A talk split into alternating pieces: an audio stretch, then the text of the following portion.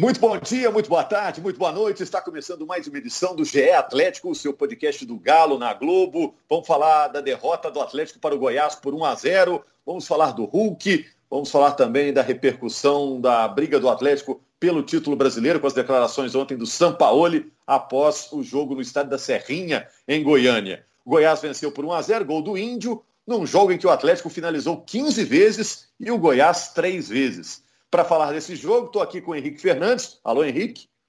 Tudo bem, Rogério? Um abraço. Que jogo maluco, hein? Mas é futebol. Futebol é, é assim. Bola na trave não altera o placar. Bola na área, quando acha alguém para cabecear, muitas vezes vira gol, né? E foi assim que o Atlético perdeu para o Goiás. Vamos falar também com o Guilherme Frossar, que está com o noticiário fervilhando, né, Frossar? O Atlético atuando em várias frentes aí, falando de vários nomes conhecidos do futebol internacional. Verdade, Rogério. Um abraço para você, para todo mundo que nos ouve. Pois é, o Hulk já chegou, Nátio Fernandes com negociação aí bem encaminhada, adiantada para também reforçar o Atlético. Vamos falar também desse planejamento do clube para a próxima temporada. E ainda tem negócio de Rafinha aí, hein? Lateral direito Rafinha. Será que ele está mesmo nos planos do Atlético? Se o Frossar não souber, ninguém sabe.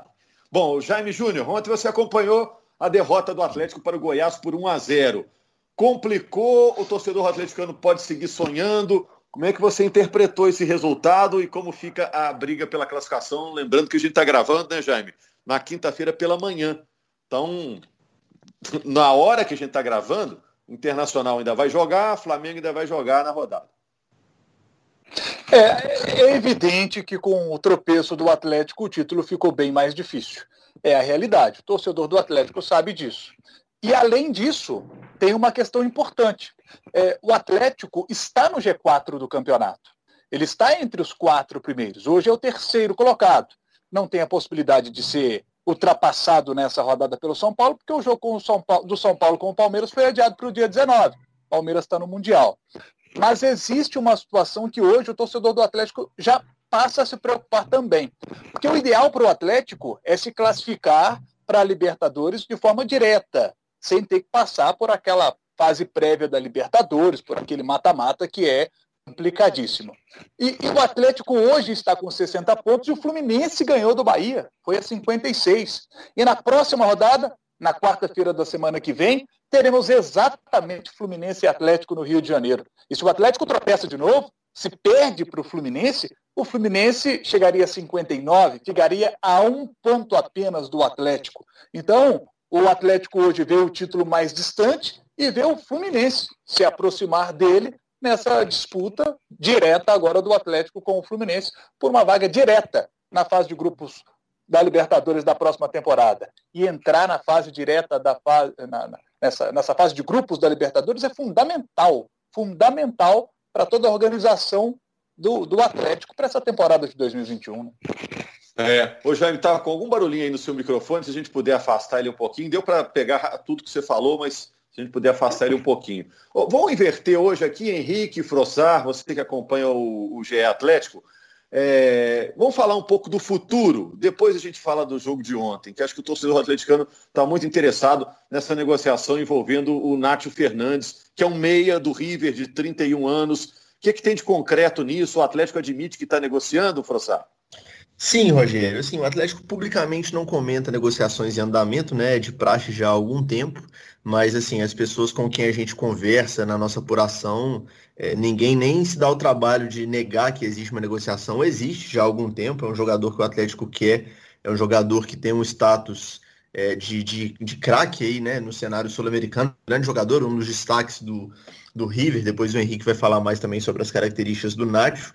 É um jogador que o São Paulo quer e quer muito, né? É um, é um desejo também do treinador argentino. A gente sabe que toda contratação do Atlético desde a chegada do São Paulo ele passa pela aprovação dele, e essa não só pela aprovação, mas também um pedido dele e, e uma insistência dele ali para que seja fechado o negócio, né?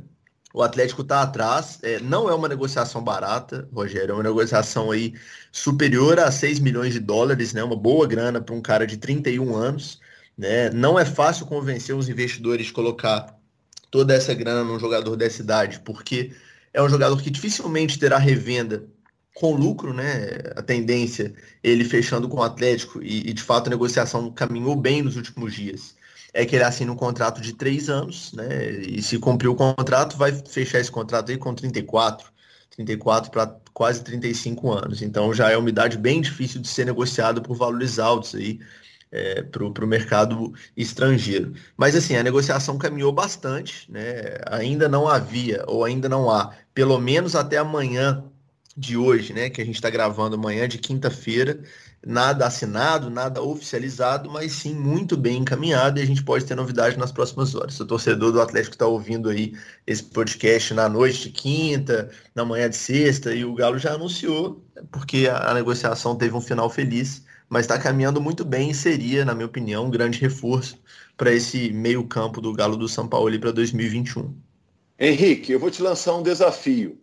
Para quem não acompanha o Nath Fernandes, é, ele se parece com quem no futebol brasileiro? Um estilo de quem? Que, que tipo de jogador que pode vir para o Atlético? É, ele é um, é um meio atacante assim de, de, muita classe, de bom passe, de finalização de média distância, de bola parada. É um meia canhoto que joga nas três posições por trás ali do, do centroavante. É um enganche clássico, né? Que é uma função que o São Paulo nem usa no time dele, mas que se adequa muito bem a um terceiro homem de meio campo nesse time. Pode jogar até aberto. É, ele parece é, o Thiago Neves no melhor momento do Thiago Neves no melhor momento. Não o Thiago Neves de hoje, que é um jogador já mais veterano e que a idade bateu mais forte. O Nacho tem 31 anos, mas está jogando muito bem. Está no nível muito alto e seria melhor é, a contratação do melhor jogador do segundo melhor time da América no ano passado, que foi o River Plate, que esse ano também avançou até a semifinal da Libertadores. É uma referência técnica do time do River, não por acaso. É uma negociação complicada. É um cara que é, é, eles valorizam muito por lá mas o River está numa sensação de fim de ciclo. Então, assim, se fala tem saída do Gajardo, alguns jogadores do elenco estão deixando o clube. Palmeiras, por exemplo, tem interesse no Montiel, que é um ótimo lateral. Uh, o Nacho seria um cara, uh, nesse momento, negociável por esse contexto do River, mas ainda assim é uma negociação muito difícil. Só que a gente esbarra no detalhe dos estrangeiros, né? Que a gente já citou quando se falou em negociação com o Orejuela.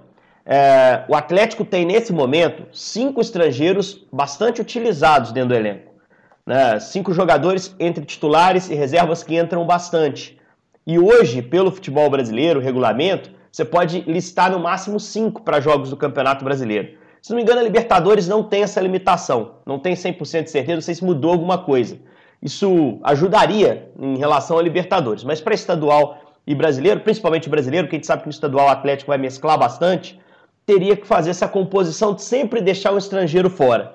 E eu nem estou contando Dylan Borreiro, não. Borreiro é um cara que realmente está à margem do grupo. Mas você tem Júnior Alonso, você tem Franco, você tem Zaracho, você tem Savarino, você tem Vargas. São cinco. Com o Nacho seria um sexto. Então, é, isso também teria que ser pesado nessa contratação e poderia acarretar a saída de um dos estrangeiros do grupo. Aí esbarra em um outro problema. Esses estrangeiros, tirando Vargas, são jogadores que foram investimento, e o Alonso também, investimento do investidor, por assim dizer, né? De quem está botando dinheiro no Atlético para revender e recuperar essa grana. Esse cara perderia espaço. Agora, perder espaço para um jogador do tamanho do Nath Fernandes faz todo sentido. E aí a gente poderia falar também numa outra questão, desculpa eu estar me alongando muito, mas é uma questão importante. Existe uma certa injustiça em relação à análise do investimento feito do elenco do Atlético, principalmente de gente de fora de Minas colocam uma pressão como se o Atlético fosse obrigado a ser campeão na primeira temporada em que montou esse elenco, que nem é um super time, não é um time de galácticos. Foi feito um investimento muito grande porque foram contratados muitos jogadores jovens. E a gente que acompanha mercado de transferências sabe que o jogador com potencial de revenda ele é mais caro por natureza. Vindo o Nacho, já tendo vindo o Hulk, aí a gente pode subir um pouquinho o sarrafo da cobrança.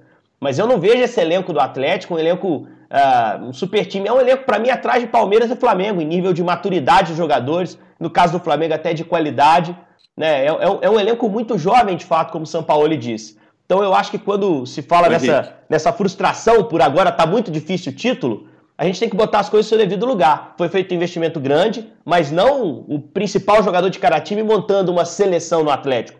Foram jogadores jovens que precisam alguns se adaptar ao Brasil e outros crescerem amadurecerem na carreira, o que, que é um processo também.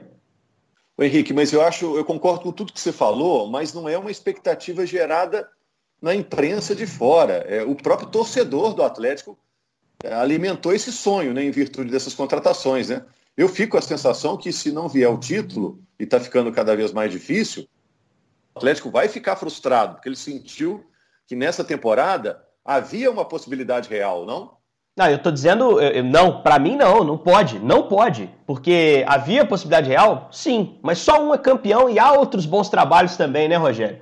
Se a gente for pensar, o Flamengo, super time do ano passado, levou três anos ali para se encaixar, para virar time. Teve aquele time do Barbieri, teve o time do Zé Ricardo antes, teve frustração com o Rueda, perdeu o final de Copa do Brasil para o Cruzeiro, até com as peças que chegaram finalmente, o mesmo time do Abel do primeiro semestre não era o time do Jorge Jesus do segundo semestre.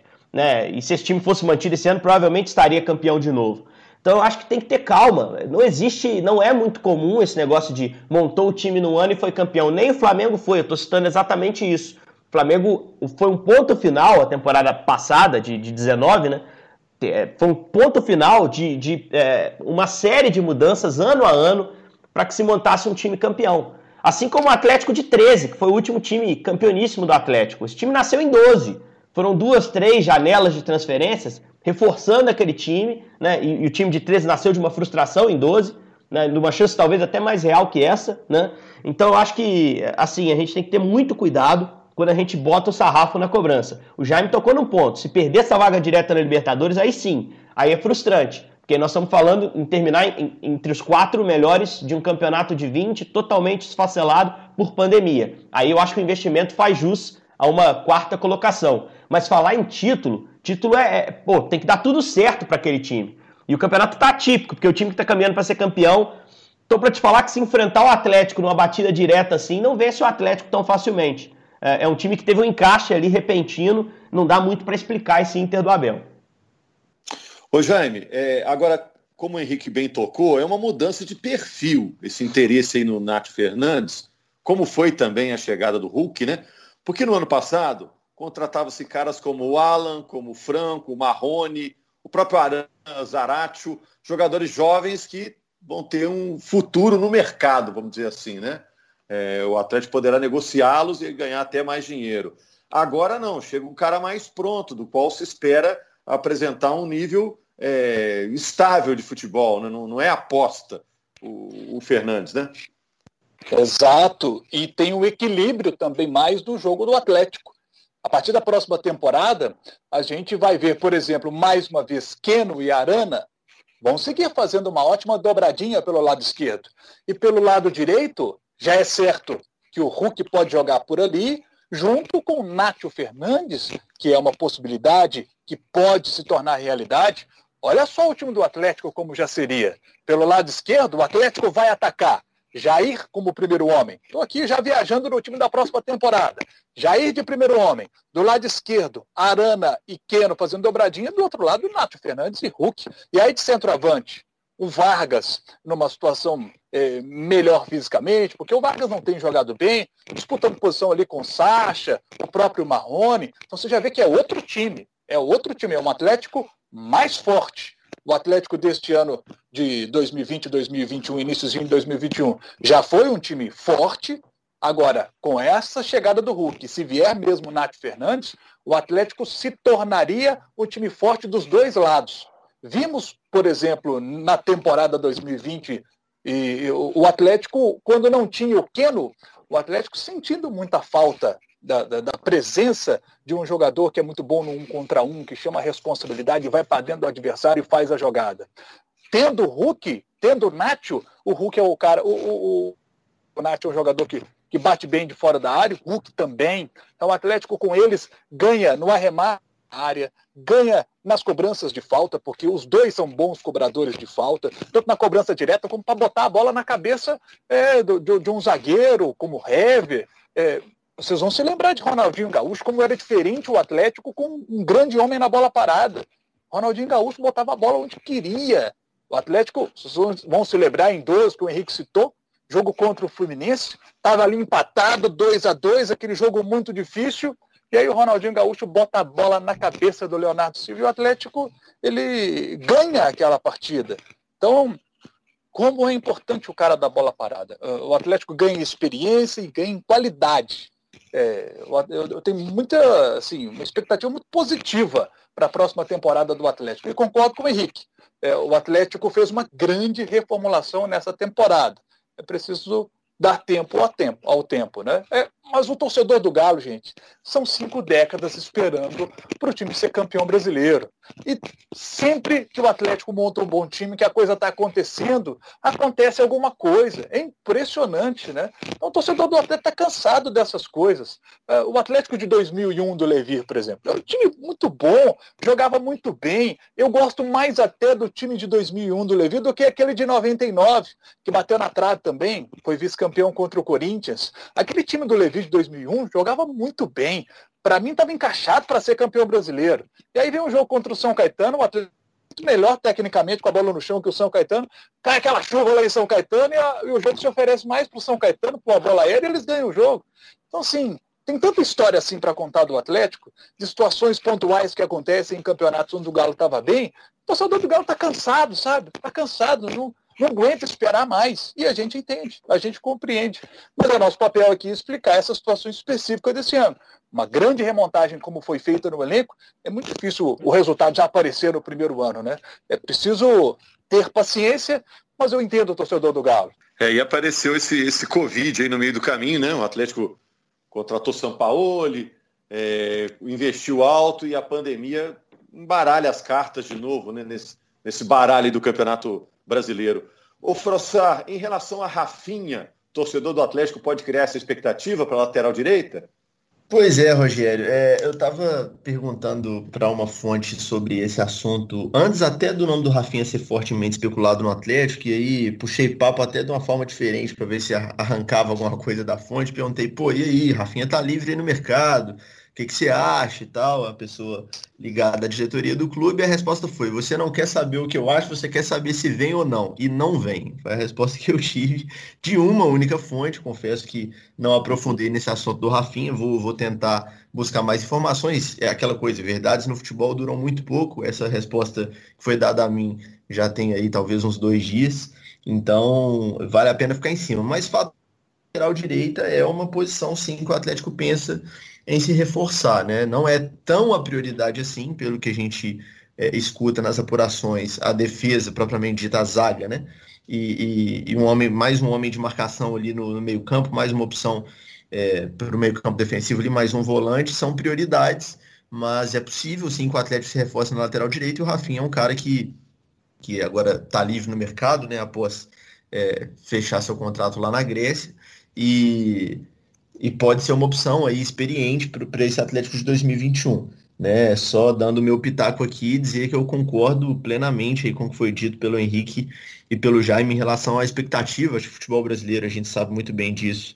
Ele, ele vive com imediatismos muito grandes, né? São realmente cobranças feitas muito em cima do que, do que se espera para hoje, para essa semana, para o próximo jogo. Mas esse projeto do Atlético é de longo prazo, esse time é, que está disputando o título brasileiro ainda, agora realmente com chances remotas. É, acabou de ser montado, o time para a próxima temporada é, está sendo montado, então é um projeto aí para dois, três, quatro anos, né? A Arena MRV será inaugurada em 2022 e o Atlético a tendência é que brigue por títulos aí grandes nas próximas temporadas e quando você briga por títulos com com frequência, a chance é maior de, de ser campeão, né? O título do Atlético de 2013 da Libertadores, por exemplo, veio depois do Galo ficar 13 anos sem disputar a Libertadores, né? É uma coisa um pouco atípica no futebol. A gente vê que os clubes que, que conseguem uma sequência disputando esse tipo de. É, entrando com chance de título, costumam crescer as chances aí de conquista, e eu acho que é essa a tendência para o Atlético nos próximos anos. E, que Sei, ah. Só para fechar esse assunto, o Atlético está construindo o seu estádio e está construindo um time também. A tendência é que a gente chegue ao final de 22, início de, 20, de 23, com os dois prontinhos. Para quando a arena estiver pronta, o Atlético também estará com o time pronto, entrosado, sabe? Para chegar em 2023 com duas contratações pontuais ali para a cereja do bolo, para ter um 2023 na casa nova, que o estádio vai ficar pronto ali, a previsão no finzinho ali de, de 2022. Então o Atlético está num processo de duas construções, do time, do elenco e do estádio. E está indo num caminho legal. Ô, Frossão, o que, que a gente pode falar mais do Hulk, que chegou, chegou no avião próprio, chegou com 25 malas mais um casaco. É, é, hoje, que a gente está gravando na quinta-feira, né? Hoje exame médico, mas acho que o Hulk no exame médico ele passa, viu? Acho que ele está tá com saúde. É. E a apresentação oficial é sexta-feira. Sexta-feira, exatamente, sexta-feira pela manhã. Acho que no exame médico ele vai passar com tranquilidade, viu, Rogério? E realmente, para o pessoal que, que nos escuta aí, esse número que o Rogério falou aí, gente, 25 malas e mais um casaco, não é um exagero, não, tá? Foi realmente esse número de malas que o Hulk trouxe no, no avião particular dele. O Hulk é um cara realmente com carreira já feita, já sólida, né? Dinheiro nesse momento da carreira pesa menos para ele do que do que projetos, do que ideias, né? O Hulk ele tinha esse desejo de jogar no grande clube do Brasil, de tentar ser protagonista aqui é, no país de origem. Vai lembrar, né? Ele saiu muito novo, jogou duas partidas pelo Vitória lá no início de carreira e já saiu para fazer carreira fora do país. É, a proposta do Atlético não era a melhor para o Hulk em termos financeiros, ele tinha ofertas maiores mas o Atlético conseguiu convencê-lo aí. Claro, tem muita grana também, não foi uma contratação barata. Ah, mas ele estava livre no mercado. O torcedor, muitas vezes, que não acompanha tão de perto o mercado, não sabe como é que funciona, mas existem luvas, né? O que, que é isso? Quando o jogador está livre no mercado, ele cobra um valor ali, ele, os agentes, naturalmente, cobram um valor para que, esse, que esse negócio seja fechado.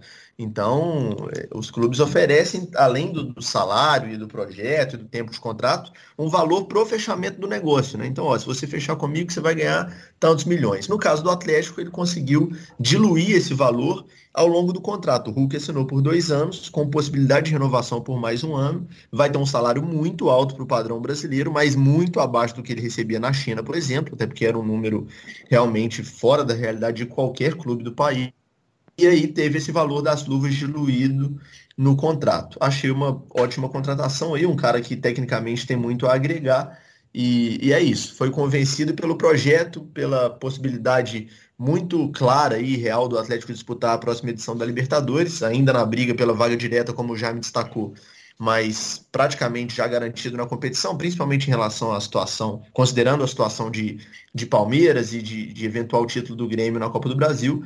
Então, a sequência do Jorge Sampaoli também é, foi um ponto positivo nessa negociação, né, que já tem é, contrato aí para a próxima temporada, Arena MRV chegando, então realmente o Hulk gostou do projeto e vem para ser é, mais uma referência técnica, né? O, o São Paulo ele sempre fala que, além do time ser jovem, é um time recém-montado, etc., que precisa de jogadores com hierarquia, né? A palavra que ele usa. Ou seja, jogadores mais experientes, rodados, que em jogos decisivos chamem a responsabilidade. E o Hulk, sem dúvida, tem tudo para ser um desses caras. Deixa eu perguntar aqui para o Henrique. É, você falou uma das referências, ou será a referência, né? Porque um cara que com 25 malas, Henrique, ou ele tem muita mala ou ele quer ficar muito tempo. Né? Você acha que do mesmo jeito que a gente teve o galo do Ronaldinho Gaúcho, agora teremos o galo do Hulk? Ele vai ser a referência, o time vai jogar em função dele? Eu acho difícil um time do São Paulo jogar em função de um jogador, porque ele é adepto de jogo posicional, isso demanda um encaixe coletivo muito grande, enfim. Mas eu acho que o Hulk é um cara que pode agregar a, a, definição, né? O São Paulo criticou muito o time pelo jogo contra o Goiás pela falta de definição, de contundência, é o termo que ele usa. E o Hulk é isso, cara. A descrição do Hulk é muito essa. Uh, os melhores momentos do Hulk foi, foi como um artilheiro, um cara de definição em último terço. É um atacante. E é um atacante que vai jogar num time que circula muito a bola na região onde ele normalmente ele faz a diferença, né? Eu acho que passa muito pela questão motivacional, o acerto do Hulk, né? Ele dar certo no Atlético, e acho que ele está motivado, não tem motivo para não estar. Tá. Um bom contrato, uma ótima camisa, um time ambicioso que deve disputar grandes competições e a parte física, que visivelmente ele está bem. O Hulk está fortão, não está com sobrepeso, não tem um histórico recente de lesões. Então acho que se isso se encaixar, o ajuste dele ao time vai acontecer e ele vai agregar tecnicamente. Fazer uma pergunta para vocês. Tirando o Daniel Alves, é o jogador de mais prestígio internacional no futebol brasileiro, o Hulk? Aqui é. no futebol brasileiro, internamente? Exato, exatamente. Talvez seja, viu, Henrique? Até porque os números do Hulk é, fora do país, os números de gols, os números de participações em gols, né, realmente são espetaculares, assim, são, são números muito relevantes, é um cara que faz muitos gols, é um cara que realmente chega com status assim de estrela no futebol brasileiro, assim, a tendência, pelo menos para mim, tecnicamente falando, é que ele tem ali alguma sobra é, no Brasil. Você acha, é, antes de eu, de eu, te perguntar sobre um outro jogador, Henrique, só, só mencionar uma coisa que, que me chama muita atenção particularmente. Eu, particularmente, é, acho, é, assim, diferenciado, acho legal de ver quando aquele gol acontece, quando o jogador chuta com muita potência, a bola nem vai tão no canto assim e entra. A bola às vezes passa perto do goleiro e entra justamente pela potência do chute, né? O goleiro não tem velocidade de reação para conseguir fazer a defesa. E vendo gols do Hulk pela carreira, é impressionante como ele tem gols assim. Né? Bolas muito fortes ali, a potência do chute dele é realmente impressionante, especialmente com o pé esquerdo, né? Bolas ali de fora da área, de média distância, que a bola não precisa ir tão no canto para entrar, porque o chute é muito potente realmente. Acho que o Hulk realmente chega é, para sobrar tecnicamente no Brasil. Eu te pergunto, Henrique, você, fez a pergunta, eu te devolvo com outra. Você acha mais ou menos jogador em termos de relevância internacional em termos de qualidade, por exemplo, que o Luiz Adriano do Palmeiras? Eu acho mais jogador, não há dúvida. O Hulk levou a carreira dele além da carreira do Luiz Adriano, né? Até falando em seleção brasileira, o Hulk foi titular da seleção brasileira numa Copa do Mundo, tem mais 40 jogos com a camisa da seleção. Na 48. Sele... É, na seleção ele chegou a ser o centroavante, que é algo que o Atlético busca aí, né, para encaixar, para azeitar de vez o time. Então eu acho que pode, pode achar nessa origem na seleção, trabalhando principalmente com o Mano Menezes, foi esse centroavante, é, esse encaixe, esse ajuste no time até para não mexer nas duas peças que eu mais gosto do ataque do Atlético, Keno e Savarino, né? Agora, com a chegada do Nacho, já vai ter que fazer uma nova adaptação ao time, São Paulo pode mudar até sistema, enfim. É, com o Nacho e com o Hulk, a gente vai poder subir o sarrafo da cobrança, que o pessoal está cobrando, que o torcedor muitas vezes cobra, fora de razão, para mim. Porque se você for pegar as principais referências técnicas do Atlético, Keno, Arana, são jogadores de uma temporada bem sucedida só. Ótimos jogadores, caras que estão realmente ajudando o time. Mas de uma temporada bem sucedida só. O Vargas tem um lastro um pouquinho maior de carreira, mas sem ser um grande destaque, nem mesmo no Grêmio, quando teve a passagem aqui no Brasil. Hulk e Nacho são jogadores de outro patamar uh, de qualidade. E aí a gente vai poder cobrar de acordo esse time do Atlético o que está sendo cobrado hoje, por exemplo, que eu acho uma cobrança excessiva. O Jaime, só para fechar, o Henrique falou de cobrança excessiva. É, o torcedor tem razão de estar tá na bronca com o Atlético pelo que apresentou ontem contra a equipe do Goiás. É, o que mostrou contra o Goiás é algo recorrente ou foi um, um jogo atípico que o torcedor tem que relevar? Olha, a primeira coisa que o torcedor do Atlético está chateado, que eu tenho ouvido muito o torcedor do Atlético reclamar, é a escalação do Atlético com três zagueiros. O São Paulo explicou que estava preocupado com a bola longa para os atacantes do Goiás, por isso escala o time com três zagueiros. Se a gente pegar o jogo, fizer um recorte até os 26 minutos do primeiro tempo, o Atlético tinha um controle do jogo, o Goiás não passou do meio de campo e o Atlético estava tendo dificuldades para entrar na defesa do Goiás. Teve aquele lance do gol do Savarino, impedimento milimétrico, por alguns detalhes ali, por alguns centímetros, o Atlético poderia ter feito ali 1 a 0 poderíamos ter uma história diferente do jogo. O Goiás seria obrigado a sair mais para o jogo, não teria o conforto de ficar lá atrás o tempo inteiro como ficou. Então, é, o Atlético, você tem coisas do jogo de futebol é, de detalhes do jogo de futebol que podem mudar a história de uma partida, né? E esses centímetros aí não mudaram a história do jogo a favor do Atlético.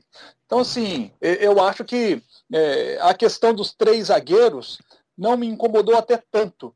Mas é, se você pegar, por exemplo, o, o, segundo tempo, quando ele decide é, mudar o jogo, que aí, porque tava, o Atlético também estava com três. Vamos observar uma questão dos três zagueiros o, Atlético, o Fernando, era só o Fernandão lá na frente. O Goiás estava marcando com a linha Esse é o ponto, Jaime. Esse é o ponto. Entendeu? Se tivesse Fernandão e Rafael Moura, faria sentido ter três zagueiros. Mas com cinco minutos de jogo, na escalação a gente sabia que não tinha dois atacantes no Goiás. Na hora que com cinco minutos de jogo, eu não acredito que o Sampaoli, no nível que tem de observação de futebol, ele não percebeu que os caras tinham um cara só lá na frente, que ele estava segurando três para marcar esse cara. Um time, contra um time que não queria jogar, que não queria ficar com a bola. Então acho que ele demorou a tirar o Gabriel. Era para tirar o Gabriel com 10 minutos de jogo. Falando agora é mais fácil. E é mais fácil ainda quando ele passa o recibo na coletiva. Na coletiva ele disse isso. Tentei três atrás porque os caras tinham dois na frente. Na escalação já não tinha dois na frente. O Rogério estava comigo no jogo, eu falei, ó, ele tirou o Rafael Moura. Primeira coisa, na hora que sai a escalação. Né? Pô, todo mundo percebeu que eles iam jogar daquele jeito.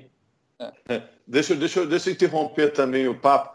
Mas assim, igual ah, eu mudei meu time porque o Goiás ia jogar assim. Não é o Goiás que tem que se preocupar com o Atlético, pelo...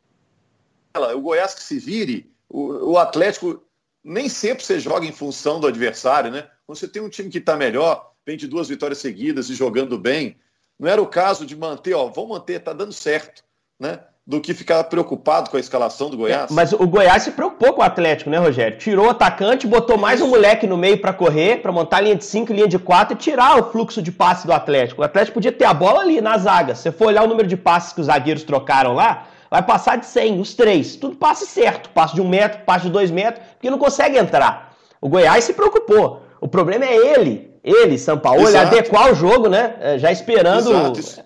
É exatamente isso que eu estou falando. Assim, o Atlético não precisava adequar o jogo dele ao Goiás, era só jogar o que vinha jogando, né, com, a, com a mesma formação.